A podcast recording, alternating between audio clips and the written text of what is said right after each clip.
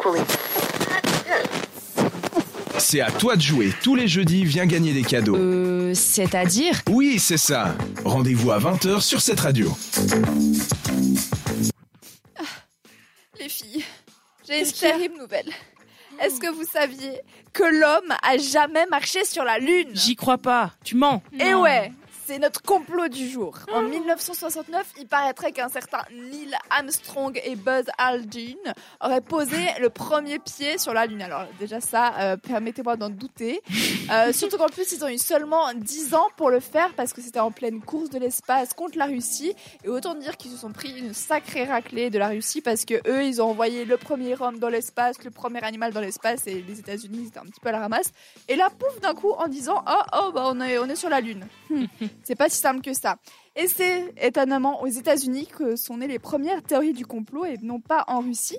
C'est en 1974 qu'un homme a écrit un livre qui s'appelle Nous ne sommes jamais allés sur la Lune, une escroquerie à 30 milliards de dollars. Apparemment, ce serait un film tourné dans un studio mis au ralenti pour donner l'impression qu'on marche sur la Lune, machin. Euh, la personne, l'auteur qui a écrit euh, ce film, il n'est pas du tout scientifique, il n'a aucune connaissance en sciences il corrige des copies. Voilà. Ah. C'est son métier, il corrige euh, les fautes d'orthographe. Donc euh, peut-être qu'il a lu beaucoup de fautes d'orthographe écrites par euh, des scientifiques, j'en sais rien du tout. Mais apparemment, euh, ce serait Stanley Kubrick qui aurait euh, fait cette vidéo-là euh, pour avoir plus de technologie avancée de la part de la NASA pour tourner son film quelques années après, 2001, l'Odyssée de l'espace. Ah. Bah, c'est bien connu que la NASA, ils ont des techniques au point pour faire des films. Donc c'est leur quoi spécialité, tu connais. c'est quoi les trois axes des personnes qui pensent que l'homme n'a jamais posé le pied sur la Lune? Tout, tout d'abord, vous avez peut-être déjà vu cette vidéo euh, de 1969, le drapeau des États-Unis, il bouge Mhm. alors qu'il n'y a pas d'air sur la Lune. C'est Ouais. suspect. Merci Daki, c'est ça. Deuxième chose, quand ils ont posé leurs pieds sur la Lune, ça a fait une empreinte. Mais une empreinte comme si on marchait dans de la boue, parce que c'est bien connu, c'est seulement la boue qui laisse la trace euh, du pied après. Sauf que sur la Lune, les petits potes, il n'y a pas d'eau. Donc on nous ment, il peut pas y avoir de boue. Et dernier axe euh, de complot sur ça, c'est que sur la vidéo, on voit pas les étoiles.